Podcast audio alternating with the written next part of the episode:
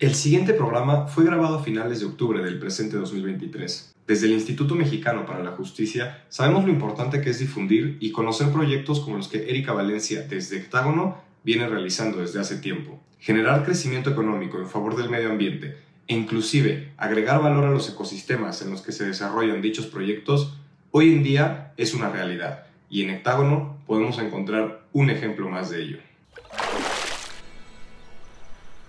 Nos encontramos en el estuario.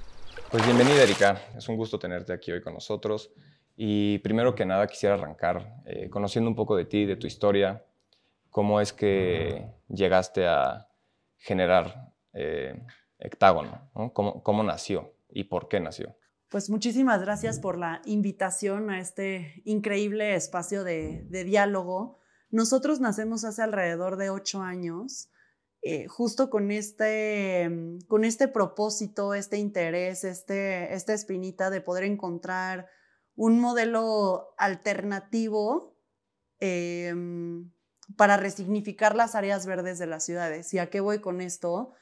En las ciudades y sobre todo en la Ciudad de México, ¿no? Justo siempre tenemos este, eh, esta queja continua de estar viviendo con una calidad, o sea, de, tener gracias a la contaminación, a, la calidad de agua que tenemos, al acceso de calidad de agua que tenemos, etcétera, una baja calidad de vida eh, vinculada a no tener áreas verdes y a una, pues, continua, a una continua desconexión con, con la naturaleza como tal. Em, cuando en la Ciudad de México hay una cantidad eh, significativa de áreas verdes. Tenemos específicamente, hablando por ejemplo de las barrancas, que es donde empezamos a trabajar, más de, bueno, tenemos 99 barrancas eh, en todas las alcaldías. Eh, estas son zonas que, pues, que tienen varias problemáticas. Uno, que se sigue considerando el crecer la mancha urbana en ellas, ¿no? O sea, se sigue considerando el crecer una selva de concreto en las ciudades en vez de justo entender el valor que estas áreas pueden integrar a los desarrollos inmobiliarios y a cohabitar con la naturaleza. Y dos, las hemos mantenido como basureros. Eh, entonces, nosotros justo quisimos empezar a estudiar estas zonas para poder plantear una estrategia, em, una estrategia que pudiera romper paradigmas en, esta, en este relacionamiento y que pudiéramos transformar las áreas verdes de las ciudades, eh, que además me encantó porque es una agenda internacional que he escuchado todo este año, cómo regresamos la naturaleza a las ciudades, eh, transformar esta naturaleza en espacios de ecoturismo. ¿Y qué vamos con eso? O sea, cómo volver a, vivir con la naturaleza, eh, reincorporando en ella actividades culturales, actividades em, recreativas, emprendimientos, no nada más pensar en regenerarlas, sino realmente como justo como cómo integrarlas como, como parques sostenibles temáticos, ¿no? En donde las personas puedan ir a, a, vivir con ellas de una forma que mejoremos la calidad de vida del ecosistema y de las personas como tal. Entonces, esta fue la espina que nos trajo a iniciar y a emprender en todo este camino de la sostenibilidad. Pero tú llegas, o sea, tú, ¿por qué decides hacer hectágono? O sea, tú que en algún momento sucedió algo que dijiste de que, ok, tengo esta necesidad, o sea, o fue como, tengo este espacio y necesito hacer algo. ¿Cómo es que tú llegas a decidir que, ok, quiero que los espacios verdes sean algo eh, cuidado y, y quiero poder mostrarle a la gente, porque lo que entiendo que están haciendo es mostrarle a la gente que se puede convivir de forma sana con la naturaleza, no necesariamente destruirla para imponer eh, no sé, un centro comercial o, hacer eh, más viviendas, sino poder mostrarle a la gente que sí, sí puedes venir a la naturaleza, puedes ocupar este espacio en la naturaleza de una forma en la que no la dañes. ¿Cómo, o sea, por qué, por qué, por qué tú personalmente decidiste eh, tomar este camino? Trabajar con la naturaleza ha sido un proceso de cambio continuo. Cuando iniciamos, eh, yo soy arquitecta de profesión y nutrióloga. Em, y eh, creo que estas, estas dos vertientes me llevaron un poco, o bueno, estas dos disciplinas me llevaron a, a, donde estamos hoy, que básicamente para mí la arquitectura es cómo transformas los espacios a espacios de bienestar para las personas y de pronto esta mezcla con la nutrición tiene que ver en cómo, eh, o sea, en cómo entendemos la nutrición en nuestra vida, más allá del qué comemos, o sea, en el qué servimos en el plato, el cómo entiendes de dónde viene lo que está sirviendo en el plato, pero también qué relación mantienes con tu entorno, con tus otras relaciones, con tu propósito de vida. Entonces, el, nosotros teníamos, bueno, mi familia tenía un terreno en, una, en la barranca de Tarango, eh, que hoy, es, hoy forma parte de, del el principal piloto para la Ciudad de México para detonar todo este, toda esta visión de ecoturismo, de transformación de las áreas verdes en ese momento representaba una barranca más eh, contaminada, que era un estorbo para los propietarios de esta zona, porque es, una, pues era es un terreno de alrededor de 300 hectáreas más o menos de la dimensión de la tercera sección de Chapultepec, eh, con problemática público-privada, eh, de parte del, o sea, eh, no, no había, digamos que un, o sea, el decreto para áreas de valor ambiental para las barrancas sucedió un tiempo después, o sea, realmente como que no había algo para cuidar las barrancas, pero por el otro lado eran áreas verdes y no se podía desarrollar ahí, ¿no? Entonces, los propietarios tenían todos estos terrenos abandonados, como decía, muchos eran entre basureros, entre que se podían, pero no se podían hacer cosas. Eh, y fue tal cual el tener, como, como comento, esta, esta visión y este sueño de decir, ¿por qué no nos atrevemos a pensar diferente y a resignificar estas áreas, ¿no? Y cuando empezamos a entender lo que, a, habitar las barrancas en el sentido de entenderlas y entender el potencial eh, hídrico, pero también forestal, pero también de biodiversidad, pero también de intervinculación para las personas, de relacionamiento, y empezamos a detonar primero en esta hectárea que teníamos como propiedad privada todo este ecosistema de emprendimientos en temas sustentables y de bienestar y empezamos a ver cómo eh, comenzó a ser un espacio de transformación para las personas, fue que se detonó realmente el proyecto. Ok, y por ejemplo, si me pudieras platicar como eh, en una línea de tiempo, desde que comenzaste hasta ahorita, ¿qué obstáculos eh, te hacen, con, con, qué tipo de obstáculos te has encontrado? Eh, ¿De qué es lo que más te sientes orgullosa de, haber logrado? O sea, ¿cómo, cómo has pasado de, de, ok, quiero hacer esto, a estoy haciendo eh, lo que en este, hace ocho años me imaginé? ¿O en dónde te encuentras ahorita y a dónde quieres llegar? Sí, te voy a contestar las dos preguntas. Uno, lo más complejo o los retos más complejos. Bueno, que son tres, ¿no? ¿Cuáles han sido los retos? Eh, ¿Cuáles, o sea, que de qué nos sentimos más orgullosos ahorita? Me siento más orgullosa, o sea, como equipo, como Erika, y a dónde queremos llegar y si estamos donde nos imaginamos que vamos a estar en este momento. Los retos más complejos han sido básicamente la parte de articulación, eh, alineación y como enamoramiento de una visión que más allá de ser una visión mía o de nuestro equipo, es una visión literalmente de ciudad, ¿no?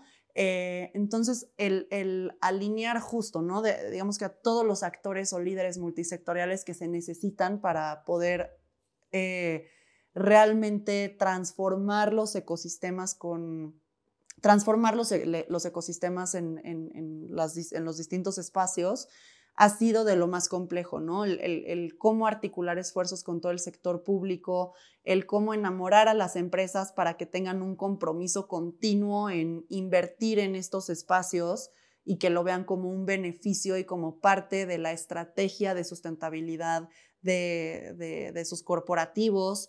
Eh, y eso, esos yo creo que han sido los principales factores y también el de pronto a los, digamos que a todos los actores que forman parte de cada territorio, volverlos parte de, estos proyectos también es un reto impresionante, ¿no? Porque de pronto cada actor tiene una visión distinta respecto a lo que quiere de ese territorio y alinearlos hacia una visión común en donde incluso la visión pueda ser transformada por estas como por todas estas microvisiones para realmente construir algo que sea de beneficio para todas las partes eh, pues ha sido un trayecto bastante, bastante complejo. Eh, también la lucha de egos, ¿no? Porque creo que en proyectos así, por, por más románticos que sean, cuando existe, o sea, cuando se empieza a incorporar una lucha de, de, egos o de poder, se empiezan a tropezar muchísimo los proyectos, porque más que estar trabajando en equipo, empieza a haber un estira y afloje. Em, de lo que más orgullosa me siento, creo que son, son muchas cosas. En el camino he aprendido a ir celebrando cada milestone, ¿no? O sea, como literalmente ir disfrutando al proceso porque al principio me frustraba mucho de querer hacer que las cosas sucedieran y, ver que realmente todos estos proyectos son de largo aliento. Entonces, el ir festejando literalmente casi que, absolutamente cada día, ¿no? Desde el tener ahorita la oportunidad de estar sentada contigo, platicando de esto y, eh, y, que, eh, y, que a través de medios como tú, justo esta, digamos que esta, esta información, esta historia pueda llegar a más personas.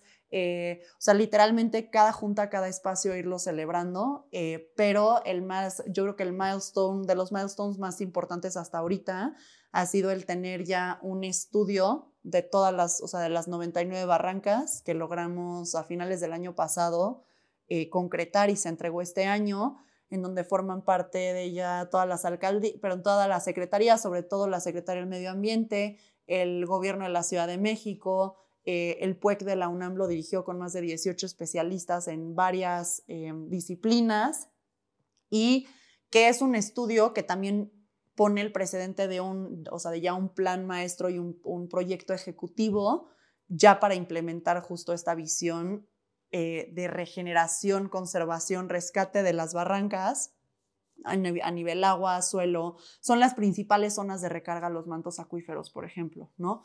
Eh, a nivel agua, suelo, eh, biodiversidad, interconectividad y cómo las barrancas nos pueden realmente abrir una conversación hacia ser una ciudad sostenible de referencia.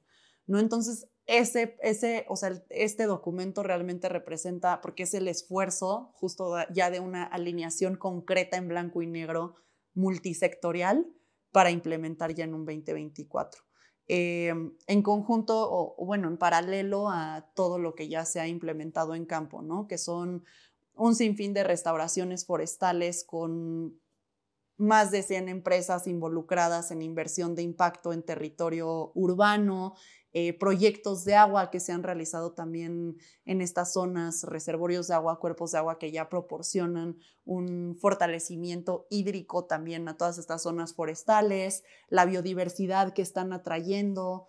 Eh, ¿Y dónde nos veo? Bueno, nos, no, realmente nosotros hemos, como grupo hectágono, y si digamos que tenemos proyectos de ecosistemas a nivel nacional, justo abrimos nuestro panorama porque nos dimos cuenta de que los esfuerzos en la Ciudad de México iban a tardar más tiempo, eh, pero este, estas últimas semanas, eh, después de participar en varios foros como la Semana del Clima de Nueva York y demás, me di cuenta de que es fundamental regresar otra vez a las ciudades, ¿no? O sea, parte de la agenda que más escuché repetitivamente en estos foros fue la importancia que representa el regresar a la naturaleza a las ciudades, porque son las ciudades realmente como los focos de enfermedad, por así decirlo, para el planeta en cuanto al cambio climático, ¿no? Es de las ciudades de donde sale más contaminación, en donde vive la mayor cantidad de personas y en donde más desvinculados vivimos del planeta. Entonces, regresar este concepto de cómo volvemos a regresar la naturaleza a las ciudades y cómo regresamos este, esta conexión de las personas a la naturaleza a través de las soluciones basadas en la naturaleza en las ciudades, eh, vuelve a ser nuestro foco y prioridad para, para una agenda 2024-2031 que tenemos en mente. Esto que dices de, de, las ciudades me hace todo el sentido del mundo porque las ciudades son el, el foco de consumo. Eh, más, o sea, más densamente poblado y todos los recursos que requiere una ciudad eh, no se encuentran dentro de la ciudad, se encuentran completamente eh, ajenos a la ciudad, lo cual exige, o sea, demanda muchísimo más consumo de otro tipo de recursos, ya sea en el caso de México todo llega por, por carreteras, este, entonces generas este ciclo constante de que la ciudad desgasta las, zonas ajenas a la ciudad o requiere de espacios muy amplios para poder alimentarse, para poder, no sé, el problema hídrico en, en la Ciudad de México es, es bastante fuerte. tal vez no lo vivimos aún quienes tenemos el privilegio de, no sé, de no vivir en una zona que tiene problemas de, agua, pero existen muchas zonas con graves problemas de agua en la Ciudad de México y se, sabe que cada vez es más grave el tema de el desgasto del, manto acuífero que estamos realizando sobre, eh, pues sobre el mismo, ¿no? sobre el, agua que está debajo de nosotros se, está acabando y se está contaminando y, es un problema que se tiene que, que resolver. Sobre el tema de, por ejemplo, de cómo las barrancas impactan eso me gustaría comprenderlo. O sea, como me imagino yo que yo eh, sé que cuando una montaña tiene árboles atrae lluvia, ¿no? Eso es hasta como un dicho de, de, los ranchos, ¿no? O sea, no cortes los árboles del, monte porque deja de llover. Entonces, en ese sentido, las barrancas, al no perderlas, al mantenerlas con, árboles, atraen lluvia, lo cual eh, genera este, precipitación en la zona y termina deslizándose hacia, pues no sé, digamos, el valle en el que se encuentren o eh, la zona, este, o sea, se deslizan por gravedad, ¿no? Y terminan y después empiezan a bajar hacia el manto acuífero. Eso es como lo que yo me imagino que sucede. Me imagino que debe de haber más este, complejidades alrededor de, eso, pero mi pregunta en específico es como, hicieron este estudio, 99 barrancas, eh, con, en asociación con distintas este, partes públicas y privadas, y qué fue lo que encontraron y la propuesta que, generaron. Este estudio se impulsó, eh, o sea, por el conocimiento que ya se tiene de las barrancas como pulmones importantes, pero también por el tema hídrico que representan, tal cual lo que dices. O sea, el suelo de las barrancas justo es potencial para infiltrar toda esta agua hacia los mantos acuíferos, para mantener un tema de ciclo del agua eh, sano en la ciudad, o sea, en la cuenca. Y eh, el estudio funcionó para entender a nivel socioambiental la relevancia de las barrancas, eh, pero sobre todo de las primeras dos barrancas que fueron escogidas, que fueron Tarango y Tepecuache. Y al estudio se le llamó Sierra de las Cruces, ¿no? O sea, este proyecto de ecoturismo para la Sierra de las Cruces, que son como todas las barrancas del sur poniente, para una para una ciudad socialmente incluyente. Eh, las barrancas se vuelven también un, como un factor de interconectividad entre alcaldías, eh, espacios que si los transforman, que o sea, que transformados se vuelven espacios de convivencia, eh, de mejores prácticas de sustentabilidad, porque justo lo que, sea, lo que hemos creado en esta zona y varios proyectos increíbles que existen en barrancas en, en toda la ciudad, porque no somos el único, son espacios que funcionan como eh, lugares para educación, para, o sea, para temas de educación ambiental y sensibilización, porque sin la, o sea, sin la sensibilización de la mano con la educación, la transformación en las personas no, no funciona.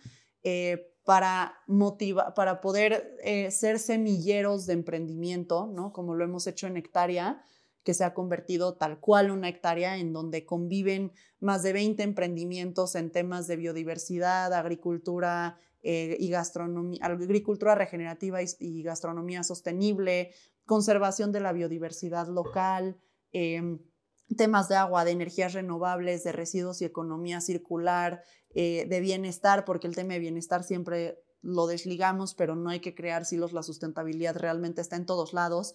Entonces, realmente las barrancas se vuelven también espacios que fomentan a, empleos verdes, a emprendimiento e innovación en estos temas y, como decía, a cómo regresar a tener una ciudad sostenible, que es básicamente una ciudad con, me choca el término de servicios ambientales, pero con una naturaleza sana, abundante, incluyente y accesible para todos, que promueva justo mejores hábitos y espacios de bienestar para la ciudad para las personas que ¿Por qué te choca el término? El término servicios ambientales, porque creo que cuando hablamos de servicios ambientales estamos como metiendo a la naturaleza eh, como si la naturaleza estuviera, o interpretando a la naturaleza como si la naturaleza estuviera a nuestro servicio, ¿no? Y no entendiéndola como una relación eh, ecocéntrica, ¿no? O sea, como nosotros, como parte del ecosistema. Sí, nosotros somos también la naturaleza. Y siempre, siempre justo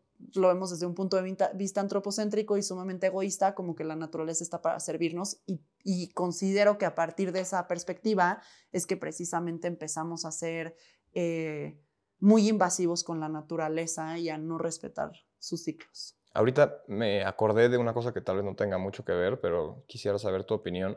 Ubicas en el periférico, desde que empezaron a poner como estas jardineras verdes este, gigantes, yo siempre me he preguntado como si eso está bien. O sea, de que se ve bonito, se ve bonito, ¿no? De que el modelo de negocio es yo pongo esto verde que hace que en vez de que se vea el pilar o la ballena de cemento, se vea como esta jardinera eh, con plantitas y le pongo una pantalla ahí de publicidad. Pero siempre me he preguntado que esas plantas, ¿cómo es que sobreviven? En el sentido de que constantemente el periférico está repleto de emisiones y no sé, ¿tú sabes algo de ese proyecto, por ejemplo? algo que me puedas platicar de, de, eso o es algo que nada más lo, lo has visto igual que todos y, y tan tan? Sí hemos estado en conversaciones con ellos. Me parece, me parece que todos los esfuerzos siempre suman y que definitivamente el tener como puntos verdes eh, que estén, aunque sea de una manera mínima, apoyando a, apoyando a, limpiar, pues a limpiar estas, eh, eh, o sea, el, periférico, em, pues no, no resta. Sin embargo, considero que justo es necesaria una estrategia más grande de renaturalización de la ciudad que simplemente cubrir las columnas de plantas. Claro, digo, es, es un comienzo, por lo menos en lugar de estar viendo gris, gris, puedes ver algo de verde, que estoy 100% seguro que algún cambio debe tener nuestra psique, eh, de que tal vez ves plantitas y dices, ah, debería ir este fin de semana, no sé, subir el ajusco, caminar en el parque, eh, sí te cambia la, la perspectiva. Pero cuando dices que se necesita algo todavía más allá que eso, ¿qué es lo que te imaginas? ¿Qué es lo que tú te imaginas como algo más allá? O sea, ¿cuál es la, la ciudad, la utopía, por así decirlo, que a ti te encantaría que se pudiera convertir la ciudad? O sea, no sé, hay gente que habla de abrir el viaducto, ¿no? O sea, como hay mil cosas que se, que se han hablado de también...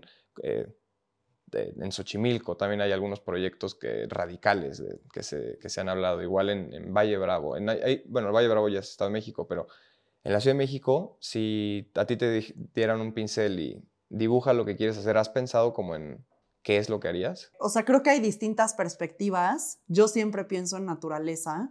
Entonces, eh, lo, que decía, o sea, este, este concepto de cómo renaturalizar o regresar la naturaleza empezaría por, o sea, un poco por, por donde estamos empezando, ¿no? Por cómo las áreas verdes que existen, cómo podemos regresar la vida a estas zonas, ¿no? Porque muchas, muchas áreas de naturaleza que tenemos son zonas muy degradadas, las barrancas de pronto ahorita que estamos en procesos regenerativos, eh, con aires de campo, por ejemplo, empezamos uno, y literal se tienen que hacer excavaciones de más de 50 metros porque el suelo está completamente muerto, ¿no? Entonces, como cómo regresamos la naturaleza o, cómo recuperamos la vida en las zonas verdes, ¿no? En las zonas en donde hay vida. Cómo recuperamos los ríos que no están entubados, que todavía tenemos cinco ríos sin entubar. Cómo aprovechamos zonas como Xochimilco para regresar a estas zonas una, o para resignificarlas también, para sensibilizar a la ciudadanía en vivirlas desde una perspectiva de ecoturismo y de naturaleza y no desde la trajinera como la tenemos concebida ahorita, ¿no? Que es literal para irte a emborrachar y le pierdes el contexto completo de la parte cultural y ambiental que tiene Xochimilco y que incluso muchas chinampas ahorita ya no están funcionando como espacios eh, regenerativos porque los mismos chinamperos están tratando de encontrar cómo poder monetizar sus espacios, ¿no? Porque ya no les son sostenibles. Entonces, si nosotros apoyamos desde una perspectiva de consumidores conscientes en qué experiencias este, buscamos consumir, qué productos buscamos conseguir, este, consumir y demás, vamos a, vamos a apoyar justo a transicionar esta primera visión de ciudad. Y considero que la segunda o, en paralelo va mucho de la mano la parte de movilidad sostenible, ¿no? El cómo podemos eh, volver a transitar la ciudad de una forma más sostenible, que, es desde también, o sea, la transformación de estas áreas verdes permite una conectividad en senderos para transitar en bici, caminando, eh, o sea, para movernos de otra forma.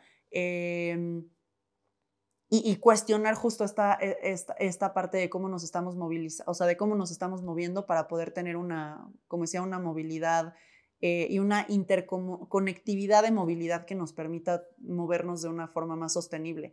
Creo que serían las primeras dos y también el cómo aprovechamos nuestras azoteas, ¿no? Sé que muchas veces lo vemos como algo tal vez trillado, el decir, voy a tener paneles solares en mi azotea, captación de agua de lluvia, eh, huertitos, eh, no, o sea, me voy a poner una azotea verde, pero realmente el impacto que tiene el renaturalizar los edificios, o sea, el traer vida a espacios que no tienen vida, espacios grises, eh, creo que son esfuerzos importantes.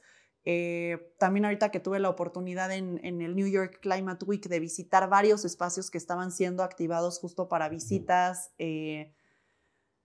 es importantísimo el tema de divulgación científica que se crea en estas, en estas azoteas, ¿no? Visité el Nest Climate Center, que tiene una azotea de más de 7 hectáreas, que la convirtieron en una especie de, justo de, pues de foco de naturaleza, entre huertos, espacio de composta, apiarios, eh, generadores, o sea, todo un tema de energías renovables con paneles solares, eh, de viento eh, y otros, captación de agua de lluvia.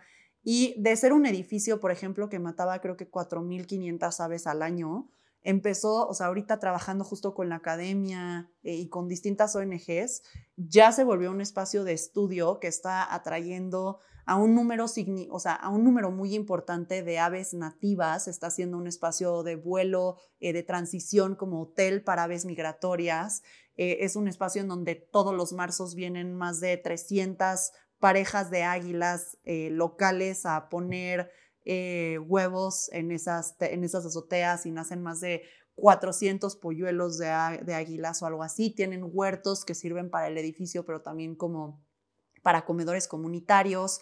Eh, toda la parte de composta comunitaria. Tienen también un dato de cuántos murciélagos llegan en la noche, que los murciélagos son especies polinizadores súper importantes, y también cuántas polinizadoras, cuántas abejas, este, mariposas y otros polinizadores están llegando, ¿no? Entonces, eh, esta parte de cómo transformamos también los edificios, que luego lo minimizamos, o sea, cómo desde nuestras casas podemos transicionar esto, también me parece algo en paralelo muy importante. Sí, creo que es muy fácil verlo el tema de las azoteas verdes, eh, etcétera, como, ah, se ve bonito, pero es, creo que es súper importante generar conciencia y comunicar que no solo se ve bonito, sino tiene un impacto enorme en el bienestar de... La biodiversidad, tal cual. Exactamente, ¿no? Es, eh, son espacios para abejas, eh, casas para aves, bueno, y sin fin, ¿no? Los murciélagos, las águilas, e inclusive aquí en la Ciudad de México no me imagino cuántas otras especies, porque aún como estamos hoy en día, eh, yo sigo saliendo a veces a correr en las noches y veo cacomísteles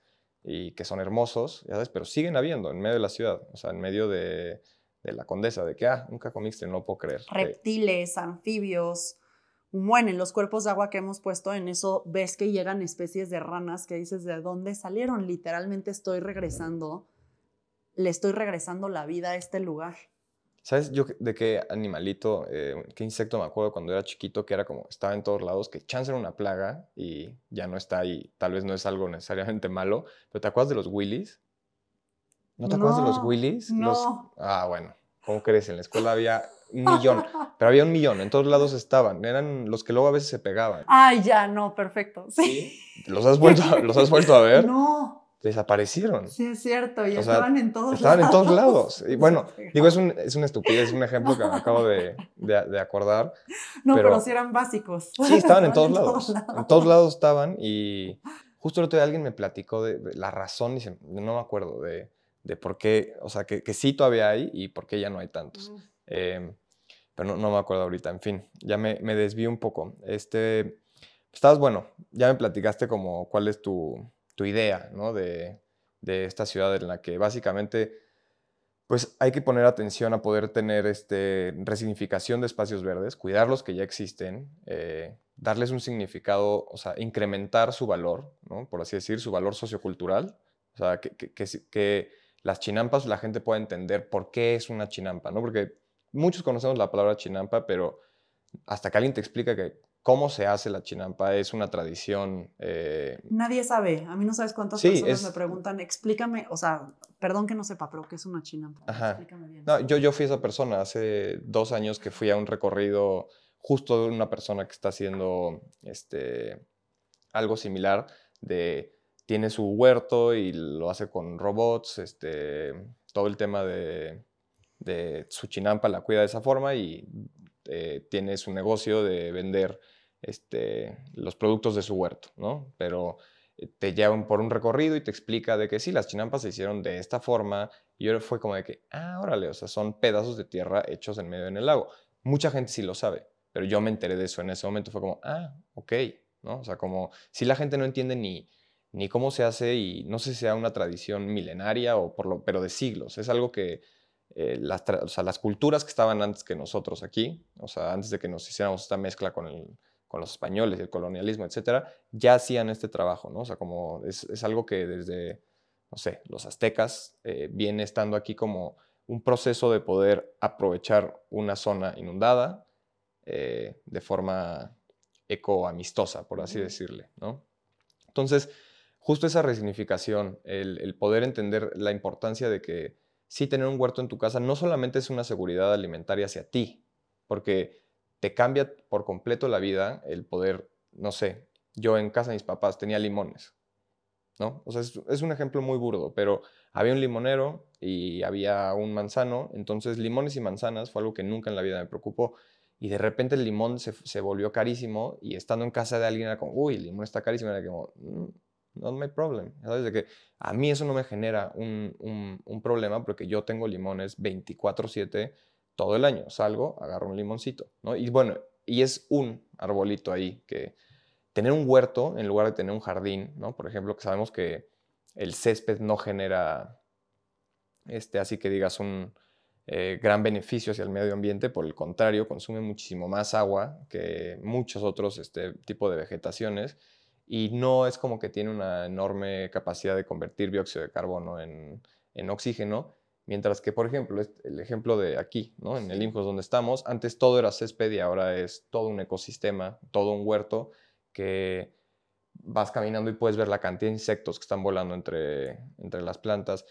Y ese tipo de esfuerzos son, son realmente muy difíciles de, de comprender, de que el- el significado, o sea, hay, hay demasiados factores en medio que hay que comprender de por qué, por qué yo haría eso, por qué yo en vez de tener un jardín, tendré un huerto, ¿no? Y, y- y está la parte de, te estás ayudando a ti, porque tienes, estás incrementando, di- disminuyendo tus gastos e incrementando tu seguridad alimentaria, porque en- inclusive viéndolo desde el punto de vista más apocalíptico posible, en cualquier caso de una emergencia, no te quedas sin capacidad de poder alimentarte porque tienes, eh, eres no autosustentable al 100%, pero incrementas tu nivel de, de, bueno, no sé si la palabra es autosustentabilidad, pero incrementas tu capacidad de poder alimentarte a ti mismo Total. y generas estos espacios que eh, vienen en beneficio de la naturaleza, a lo cual viene como esta otra parte, que es como estamos acostumbrados a ver una araña y matarla, ¿no? O sea, como para dar el ejemplo más burdo, pero también queremos mantener la naturaleza lo más alejada posible de,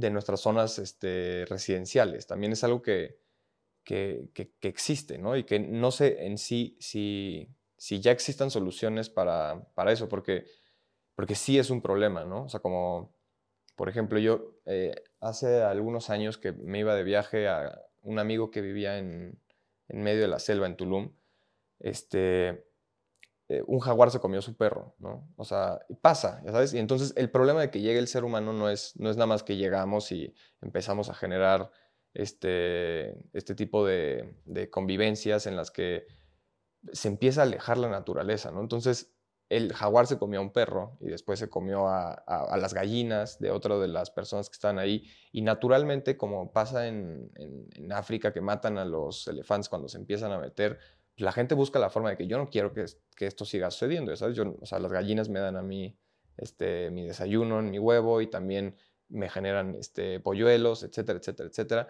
En fin, Erika, eh, pues me, me estabas diciendo hace ratito que vas a ir a la COP este año. Eh, a- ¿Cuál es el objetivo de, que, con el que te vas a la COP? ¿Qué, qué inten- ¿Con qué intención te vas? Tengo dos intenciones principales. Uno es el poder subir a un discurso internacional los esfuerzos o lo, lo, que estamos haciendo en la Ciudad de México, ¿no?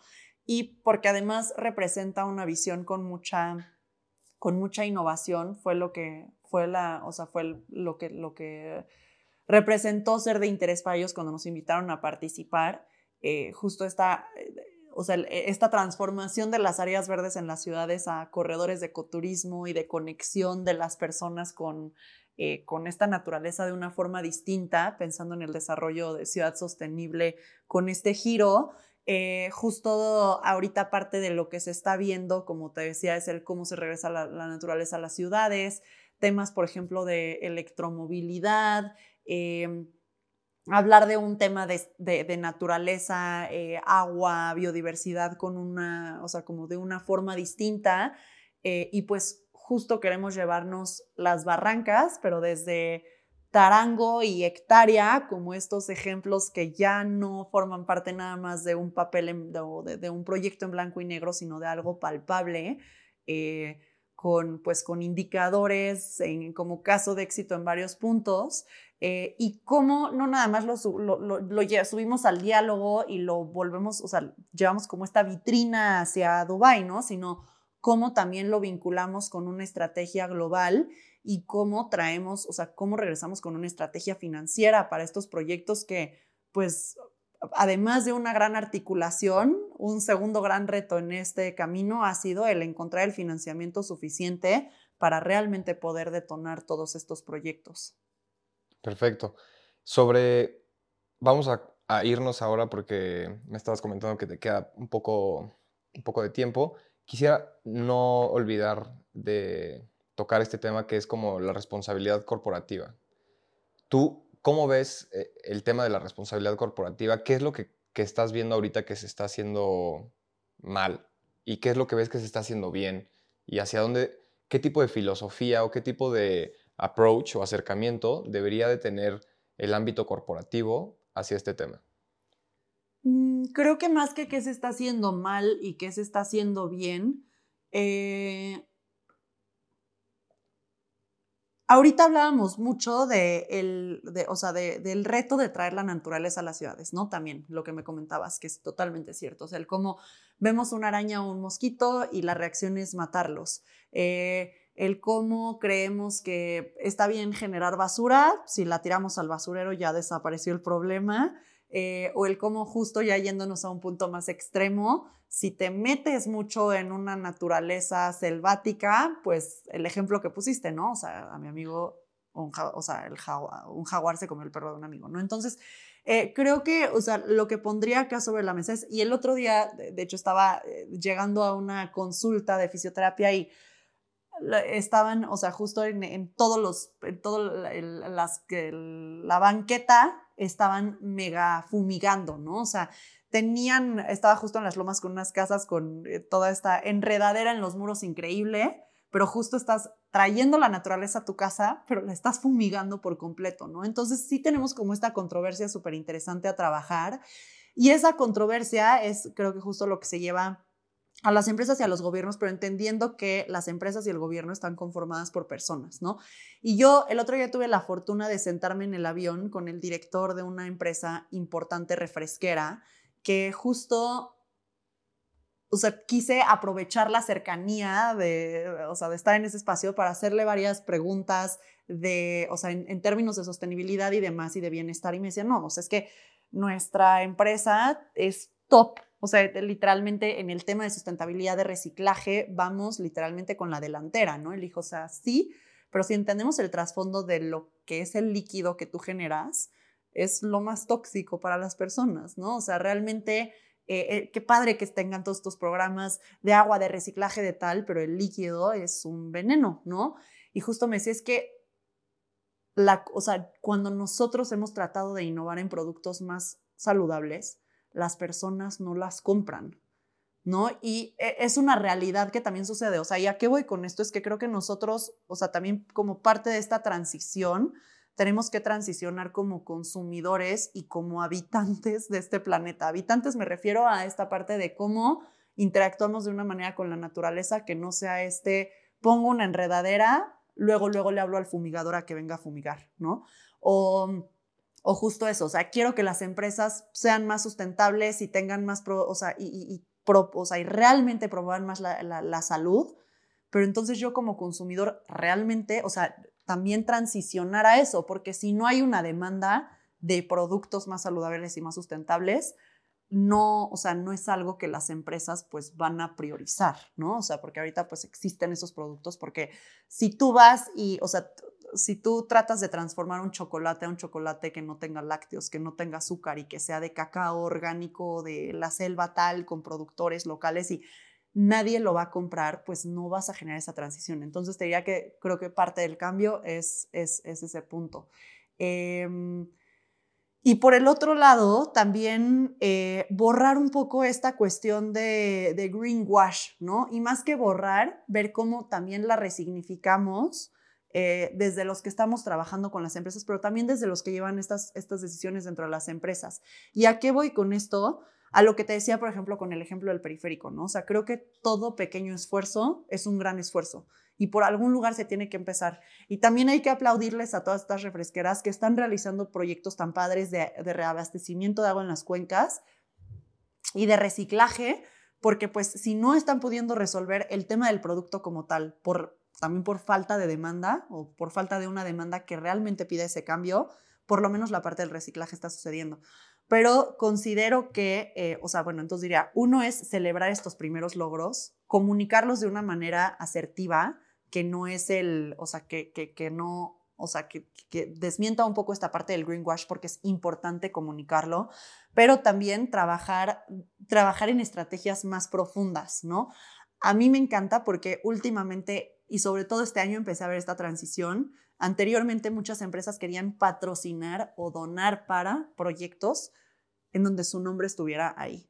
Y cada vez sucede menos esa parte, ¿no? Y que nosotros decíamos, bueno, es que de, nos, de nuestro lado está el que el proyecto sea un proyecto real, porque así da igual el que el nombre de la empresa esté ahí, si nosotros sabemos que ese recurso se está yendo para implementar proyectos de, de, de mucho impacto, ¿no?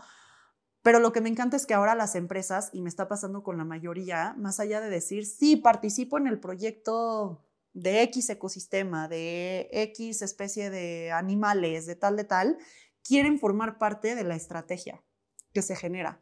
Entonces te diría que el justo el trazar estrategias con las empresas, con los gobiernos y realmente sentarse todos en estas mesas de diálogo para trazar las rutas es, eh, es como esa parte buena o esa parte como muy propositiva y muy entusiasmante que estoy viendo en este camino de cambio.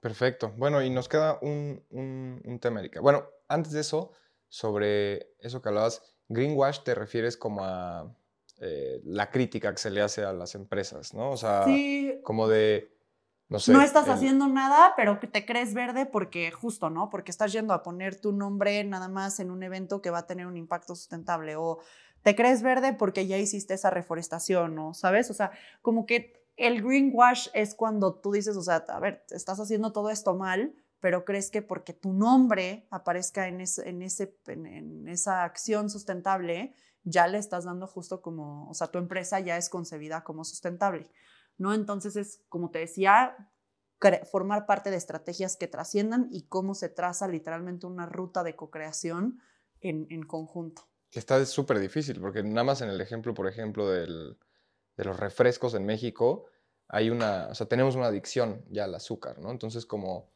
pedirle al consumidor de que cambie tu paladar eh, es, es casi imposible. O sea, tiene que ser un esfuerzo en conjunto con el gobierno, ¿no? O sea, tienen que empezarse a implementar políticas públicas que vayan en pro de la nutrición, ¿no? y sin crear silos, como dices, o sea, también entender la salud como algo completamente vinculado a la sustentabilidad.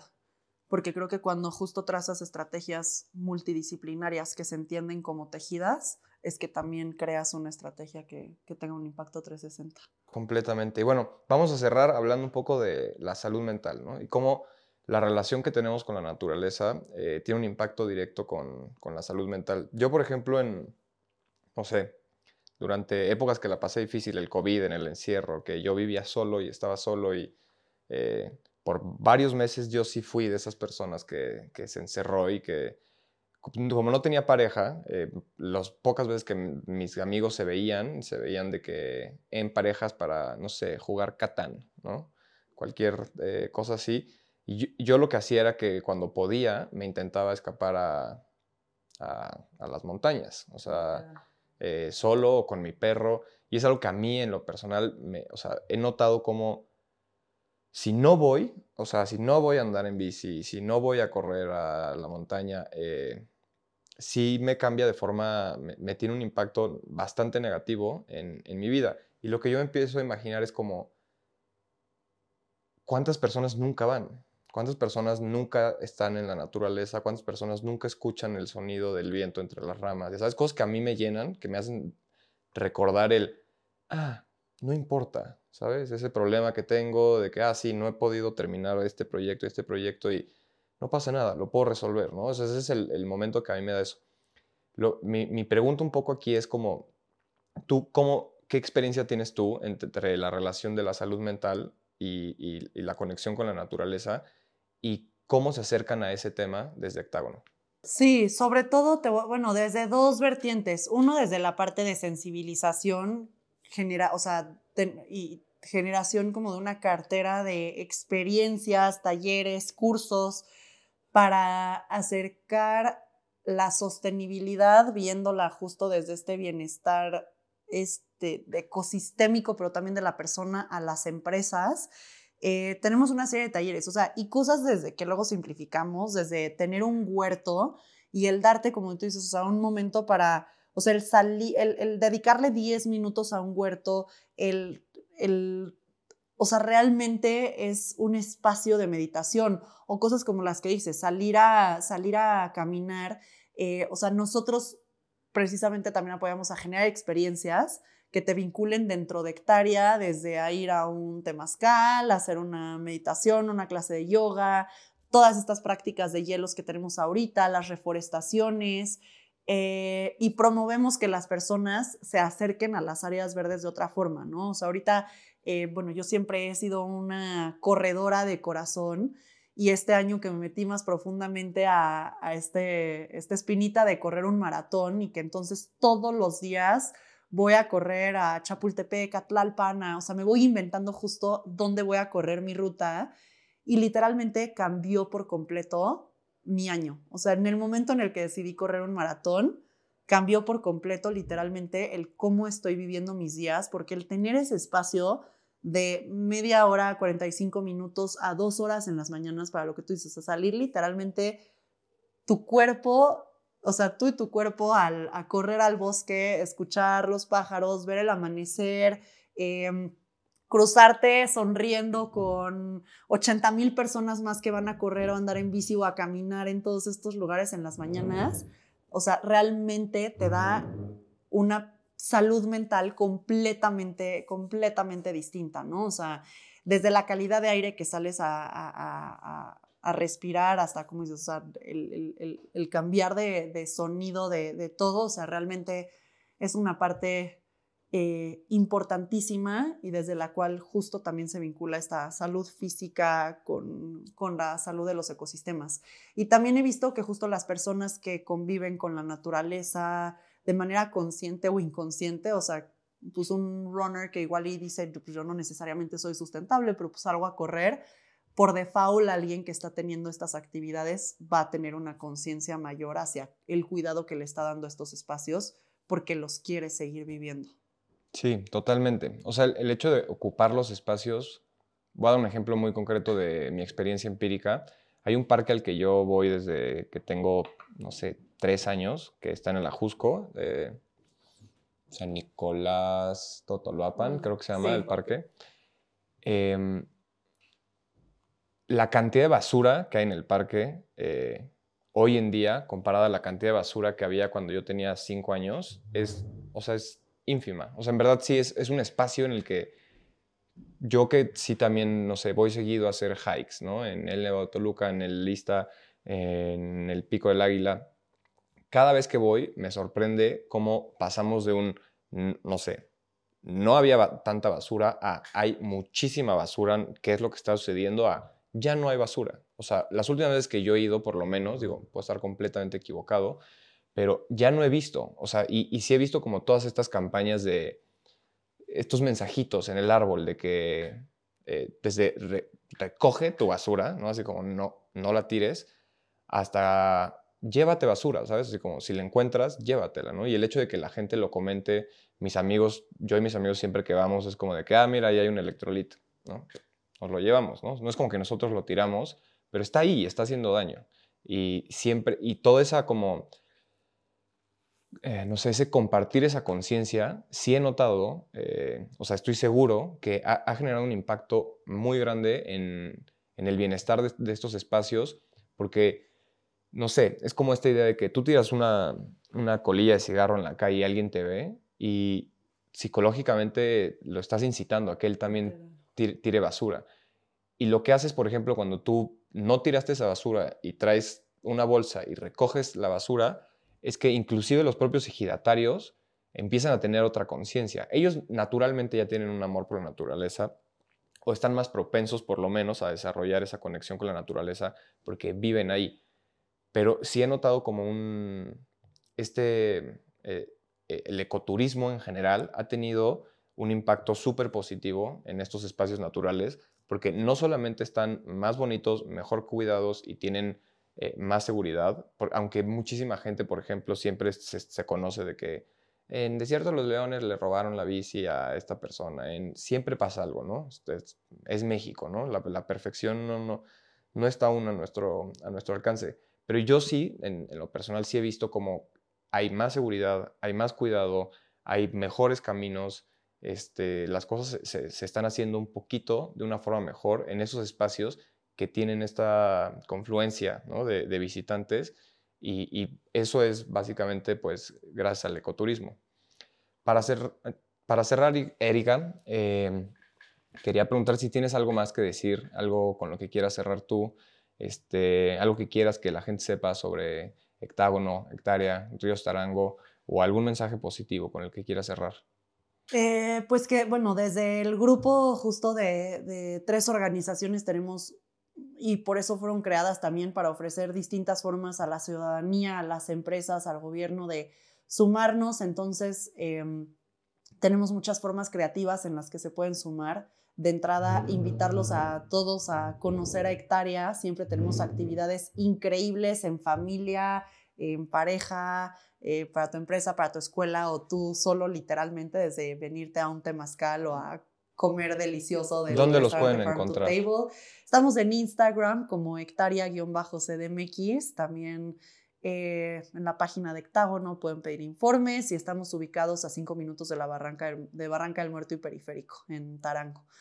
Em, y cerraría con, eh, continuamente escuchamos toda esta crisis climática, justo ahorita que vengo de desayunar eh, con una clienta y super aliada eh, del sector financiero, me decía, es que mi hija de 12 años justo ya no sabe ni siquiera tener hijos desde ahorita, ¿no? Los niños ya se lo están cuestionando. Y yo diría, él, veamos más bien esta época que nos está tocando vivir más que como una época de, de, miedo eh, hacia se nos va a acabar la naturaleza, como una oportunidad de, justo de verlo como una oportunidad de cambio de conciencia y de tener tal cual esa, pues, esa increíble responsabilidad y como batuta en nuestras manos para poder cambiar esa, pues para, poder, para poderlo revertir de una forma innovadora, porque tenemos todas las soluciones y tecnología para hacerlo.